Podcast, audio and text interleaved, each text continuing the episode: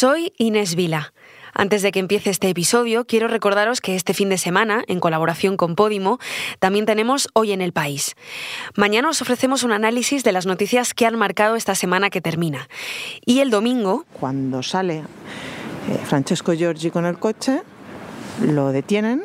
Al parecer Eva Kaili lo ve desde la ventana de su apartamento Ana Fuentes viajó a Bruselas para contar lo que se esconde detrás del Qatargate, el escándalo de corrupción que estalló hace unas semanas en el Parlamento Europeo y que ha sacudido los cimientos de las instituciones europeas. Ahora sí, os dejo con el episodio de hoy. Os esperamos mañana. Un periodista español que ha sido corresponsal en Roma y que escribe para el país, pero que también es entrenador de fútbol y recientemente ha sido elegido presidente del Consejo Escolar del Estado. La primera parte es verdad, la segunda no. Se le ha inventado un chat de inteligencia artificial cuando le he preguntado qué sabía de mí, como han hecho miles de usuarios esta semana en el juego viral de moda. Soy Íñigo Domínguez. Hoy, en el país, el meme del chat GPT es más serio de lo que imaginas.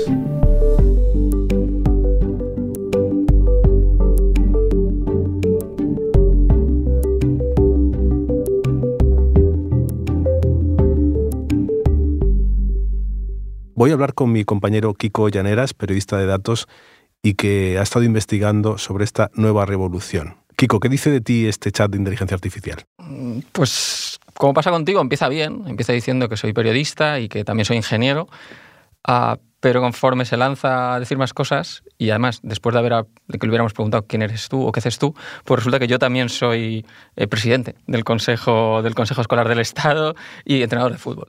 Pero entonces si falla con los datos sobre mí cuando le pregunto y también falla contigo, ¿el chat de inteligencia artificial no va bien o qué pasa? La herramienta que está usando mucha gente para hacer este, este, este meme ¿no? es you.com. Es un, buscador que incorporó en, a finales del año pasado una versión conversacional, un chat al que tú le puedes decir, mm, hacerle preguntas. Normalmente de, puedes hacer, sugerir una receta, pero también le puedes preguntar, ¿sabes quién es Íñigo Domínguez? ¿Sabes quién es Kiko Llaneras? Eh, y a veces no lo sabe, o no lo sabe muy bien, o se confunde, hace estas cosas que, estamos comentando, ¿no? Pero hay que tener eh, muy presente que es una herramienta, digamos, del año pasado. Y esto está yendo muy, muy deprisa. Si hacemos pruebas, por ejemplo, con ChatGPT, que mucha gente también conocerá, porque también lo está usando mucha gente para experimentar, es una variante de inteligencia artificial que, es, digamos, un poquito, un poquito mejor. Si quieres, podemos, podemos hacer la prueba. Sí, sí, prueba, prueba. Vamos a ver, si cogemos ChatGPT y le preguntamos quién es Íñigo Domínguez, el periodista español. Vamos a guiarle por si hubiera más gente con tu mismo nombre. Es un periodista español con una amplia experiencia en el periodismo internacional. Ha trabajado en algunos medios importantes de España como El País, donde ha sido corresponsal, hasta aquí va bien, ¿no? No. Más o menos en Jerusalén. No. En Nueva Delhi y en Pekín. Estupendo. No ha dado ni una. Has publicado varios libros. Sí. Esto es cierto, incluyendo El espía imperfecto. No, pero es un buen título. La tierra que pisamos. Bueno, tampoco, pero bueno. Tampoco. Y ha sido galardonado con diversos premios. Bueno, algunos. Pero bueno, este es el, típico, es el típico, la respuesta más o menos típica que puedes encontrar con ChatGPT. Él sabe cosas sobre ti, eh, algunas las dice, y todo lo que dice es plausible, pero la mitad de lo que dice no es verdad. Se lo inventa. Ahora mismo no está entrenado para, para acertar. Kiko, me has hablado de You, luego uno que es mejor, que es ChatGPT, pero ¿hay alguno todavía mejor? Todos estos, estas opciones eh, comparten además una misma tecnología y las versiones se suceden por semanas. Microsoft, la, empresa tecnológica, tiene un, un, acuerdo con los creadores de ChatGPT y ha integrado en su buscador una versión creemos que más avanzada y con Internet de, esta tecnología. Y podemos probar y vas a ver cómo, si, no me deja mal lugar, es, mejor. Mira, voy a preguntarle ahora si sabe quién soy yo. Vamos a ver. Hola Bing. Antes de darme su respuesta, está buscando en su buscador información sobre mí. Y luego lo que hará es leerla, procesarla y contestarme con ello. Aquí está. sí, sé quién es Kiko Llaneras. Es un periodista de datos que escribe en El País. Esto es literal. También es doctor en ingeniería industrial, es cierto. Ha sido profesor en varias universidades, es cierto. Y de cada una de estas cosas que está firmando, me está dando un link. para mí es un muy buen, muy buen resumen del meme, ¿no? O sea, nos, estamos, hemos bromeado con los fallos de una tecnología puntera, pero que tiene un mes, tres meses, y digamos sus herederos ya han resuelto aquello que nos resultaba tan gracioso. Yo creo que es muy buena, es muy buen símbolo de la velocidad a la que está yendo, a la que está yendo esta, esta tecnología. La pregunta un poco tremenda es pensar, ¿y en un año? Es decir, que la diferencia entre Bing y ChatGPT es que Bing se conecta en ese momento a Internet y busca información sobre lo que le has preguntado y en cambio ChatGPT mm, no se conecta. Pero entonces, ¿de dónde lo saca? Exacto, exacto. El, sustrato es la misma tecnología, pero ChatGPT, digamos, leyó todo Internet. Y lo que han hecho con Bing es, vale, tú tienes todo ese conocimiento almacenado, como tú y como yo, en nuestras memorias, pero además le dejan buscar en Internet. Eso lo hace mucho más preciso. Digamos, la gran diferencia, y la segunda es que, ¿por qué hablamos tanto de ChatGPT y no tanto de Bing? Porque a día de hoy ChatGPT lo puede probar cualquiera en su casa y Bing de momento solo han dado, Microsoft solo ha dado acceso a Bing, a esta versión de Bing, a algunas personas.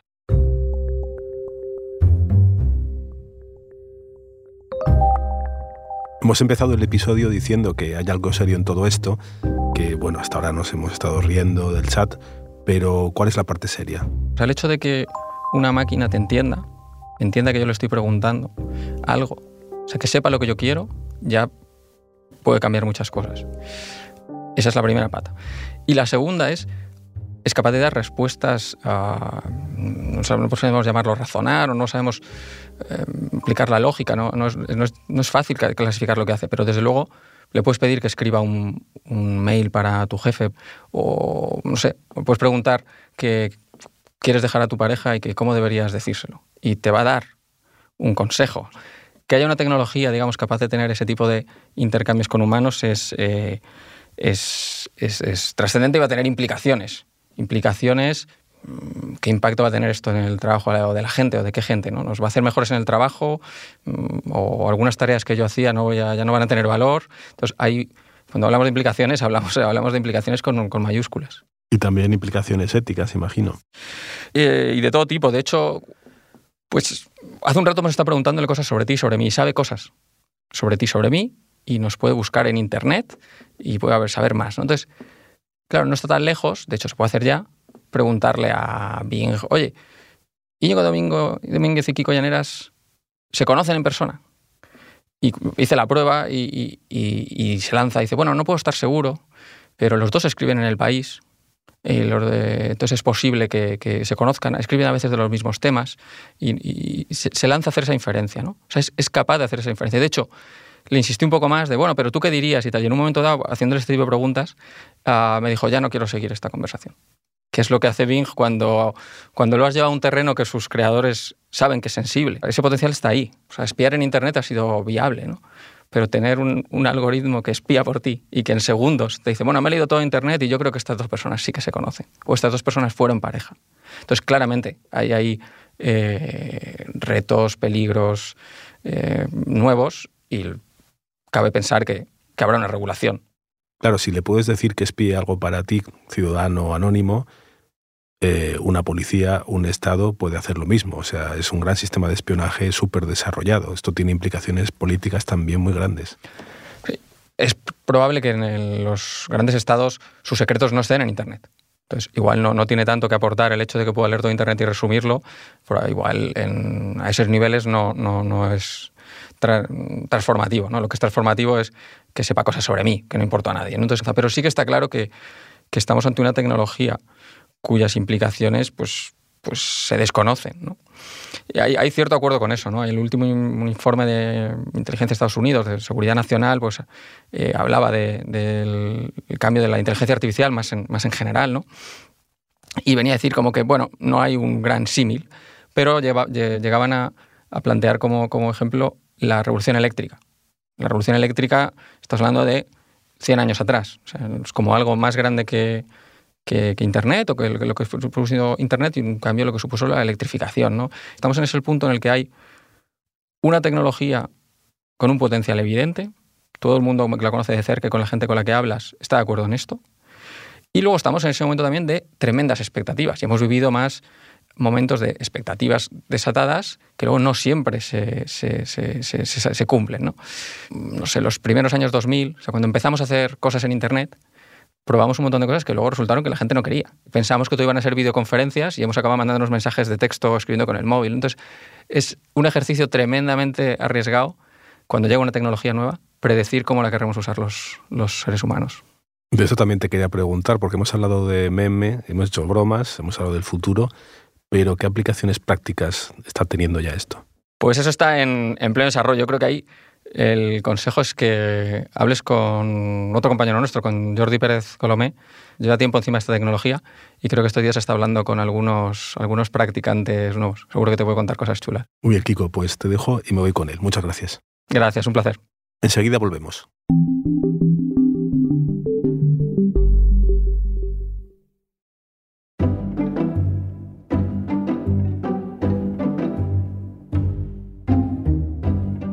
Jordi, me ha dicho Kiko que hable contigo. ¿Cómo estás? Muy bien. Jordi Pérez Colomé es el compañero de tecnología en el país y creo que has estado mirando en estas semanas dónde se están usando estos chats, ¿no? Sí, llevan un tiempo rondando y aparte de, hablar con él, una de las cosas que me pregunté enseguida fue, bueno, ¿quién o dónde se va a usar esto más en la vida real? ¿Quién puede sacar partido inmediatamente de una herramienta así. Y enseguida me di cuenta que las clases de institutos y universidades eran un objetivo fácil. O sea que los chavales ya lo están usando para hacer trabajos eh, como el rincón del vago, pero a lo bestia. Claro, yo cuando tuve esta idea, puedes imaginar que los chavales hacía dos meses que la habían tenido. Eh, y empecé a buscar a, a jóvenes y a profesores también, pero primero a jóvenes que hubieran usado este tipo de herramienta para resolver básicamente deberes al final. ¿no? Es un poco de repente tienes un trabajo que hacer, le preguntas al chat cómo hacerlo y te lo resuelve. Y de hecho hay alguna chica en este caso que me preguntó, teníamos un trabajo en grupo sobre un proyecto de creación de empresa, le dijimos qué fortalezas puede tener, qué desventajas, y de hecho tuvieron que quitar algunos ejemplos que les daba el chat porque eran demasiado elaborados y esperan sacar un 10 con el trabajo que presentaron. De todos modos, Jordi, hemos hablado de que, de que falla mucho, o sea, te puede entregar un trabajo impecable, pero bastan dos cositas para que te pillen. Claro, ese es el truco un poco, ¿no? De momento, la intervención humana es muy necesaria. Aquí hay varias maneras de que te pillen. Primero, por ejemplo, que te cree una referencia que no existe y el profesor te pille porque estás poniendo un escritor, un autor que no existe o un trabajo que no existe. Pero luego también puede ser, y es aquí donde los profesores con años de oficio me decían, dice, bueno, es que esta herramienta, como otras que han llegado antes, eh, es fácil ver que el nivel del alumno que tú conoces no es ese. Entonces, claro, utiliza giros de palabras o expresiones que no son suyas y de repente te das cuenta de que eso no lo ha escrito él y ahí escarbas un poco y le encuentras, ¿no? Pero claro, son dos cosas distintas. Una es un error por hacerlo demasiado bien y otro porque si le preguntas cosas complejas, pues no es perfecto. Entonces, lo que estamos viendo es que hay disciplinas que de repente se le dan mejor. En matemáticas, por ejemplo, hay gente diciendo que hay fórmulas en las que falla, hay cálculos eh, que hace mal, pero otros, por ejemplo, en lenguas, que es una de las cosas más fascinantes que ocurren con estos chats, es que de repente hablan cualquier lengua con una corrección gramatical y sintáctica brutal. O sea, ya, ya los traductores funcionaban muy bien y llega esto y eleva el nivel de una manera extraordinaria. Entonces, claro, tú hablas en español con él y nunca habías visto una máquina hablar español también, incluso con, con palabras como colega, tío, eh, y las usa. Y es una de las cosas sorprendentes, con lo cual te puedes imaginar que si tienes que hacer algo en inglés, alemán o italiano, pues va a hacerlo igual de bien. Y también supongo que se podrá usar para algo bueno en la educación, en, las clases, ¿no? Porque cuando Internet apareció, pues eh, parecía que eso era el fin del mundo y bueno, y luego también ha sido muy útil. Sí, sí, claro, eso es lo que dice el ir a hablar con profesores, ¿no? O sea, la idea que este tipo de herramientas solo reducen el caudal de trabajo es un punto de vista erróneo, porque si tú te planteas como profesor las herramientas que tienen los alumnos y la mejor manera que tienen de aprender, pues algo así puede hacer que la manera en que aprenden y estudian sea mejor. O sea, ellos ahora lo que tienen que hacer, si tienen todo ese conocimiento a su alcance, es, bueno, ¿cómo, ¿qué le tengo que preguntar a este bicho para que me conteste algo que no sabía. Entonces, pues aprender una cierta manera de razonar, una cierta manera de buscar información, de buscar conocimiento, que antes era más repetitivo. Entonces, los profesores que ven la oportunidad ahí dicen, es que si mis alumnos entienden dónde están las ventajas de esto y cómo puede generar conocimiento, pues al final tiene que ser una herramienta útil en las clases también. Y además de la enseñanza, eh, ¿en dónde más se está utilizando? Bueno, este es un pozo sin fondo. O sea, estos chats, digamos, eh, tienen mucho recorrido para ayudar, por ejemplo, a escribir cualquier tipo de email, pequeña información, instrucciones. Por ejemplo, el CEO de Microsoft dijo en la presentación del chat para Bing, para su buscador, que veía un futuro donde nuestro uso digital sería junto a un asistente. O sea, tú necesitarías escribir un mensaje de WhatsApp, necesitarías cualquier respuesta natural que hasta ahora te llevaba dos minutos, cinco frases, pues se la dices, escríbeme esto para decir que no puedo ir esta noche por enfermedad. Entonces te escribe algo un poco más elaborado o cosas o un mail para pedir tal cosa a un compañero fotógrafo o lo que sea. Incluso cosas más creativas como poemas, canciones. Y de ahí saltamos a, por ejemplo, la música, que es una cosa de las que estoy mirando ahora, que es, eh, evidentemente, si tú le pides una canción al estilo de Joaquín Sabina, pues ahora mismo te hace una patata bastante importante. Pero no sabemos cómo será en el futuro. Y luego que los chats son solo una aplicación de inteligencia artificial en un campo o en unos campos con muchas opciones. Por ejemplo, una de las eh, aplicaciones más brutales que hemos visto es al crear ilustraciones. Tú le dices eh, contexto, créame un paisaje en Tokio nevado, con gente paseando en tonos ocres, con un objetivo de tal manera y te hace una obra de arte ahí espectacular. Entonces, pues eso, igual que ocurre en ilustraciones, ocurrirá en vídeos, está ocurriendo con melodías, por ejemplo. Se están presentando en las últimas semanas, hay una especie de sensación de no paran de salir cosas. Vídeos, por ejemplo, con lo mismo, ¿no? Una petición de un vídeo y te hace como 10 segundillos de algo maravilloso. Con lo cual, los chats de texto es solo una de las patas de una innovación brutal que vivimos desde mediados del año pasado con la inteligencia artificial que nos está dejando a todos con la boca abierta.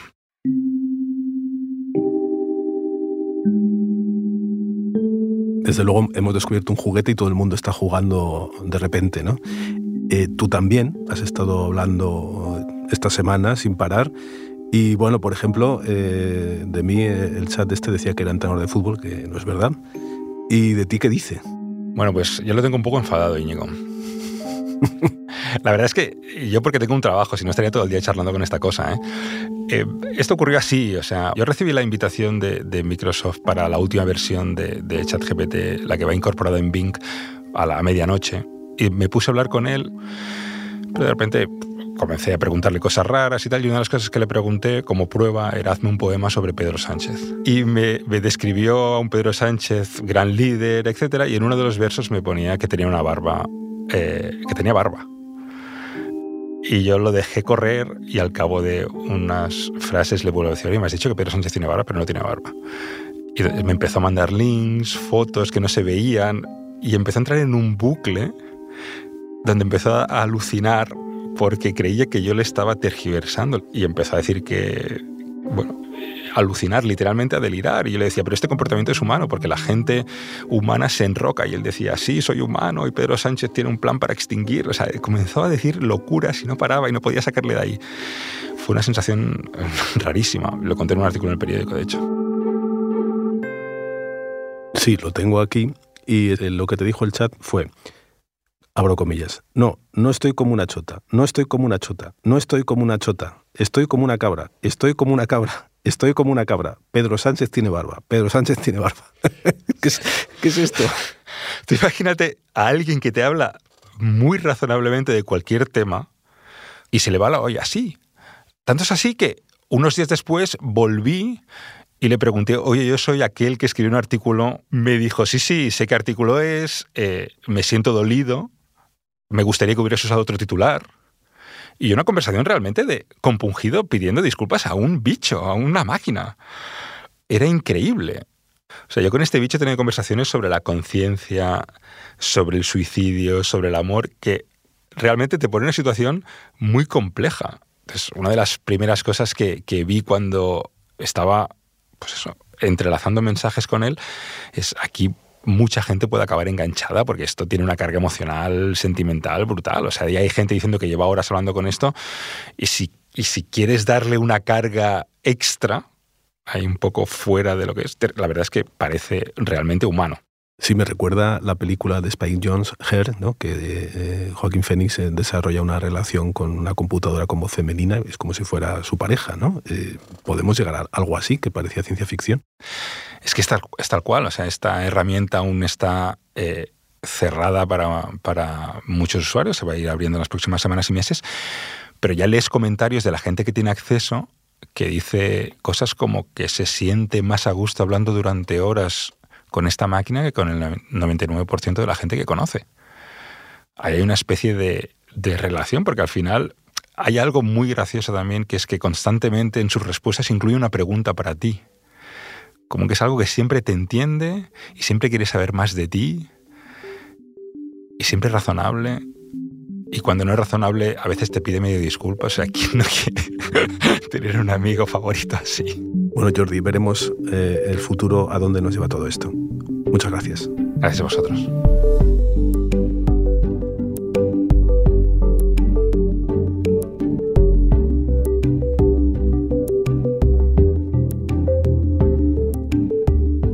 Este episodio lo ha realizado Belén Remacha. La grabación en estudios de Camilo Iriarte y el diseño de sonido de Nicolás Sabertidis. La edición es de Ana Rivera y la dirección de Silvia Cruz La Peña. Yo soy Íñigo Domínguez y esto ha sido Hoy en el País. Mañana volvemos con más historias. Gracias por escuchar.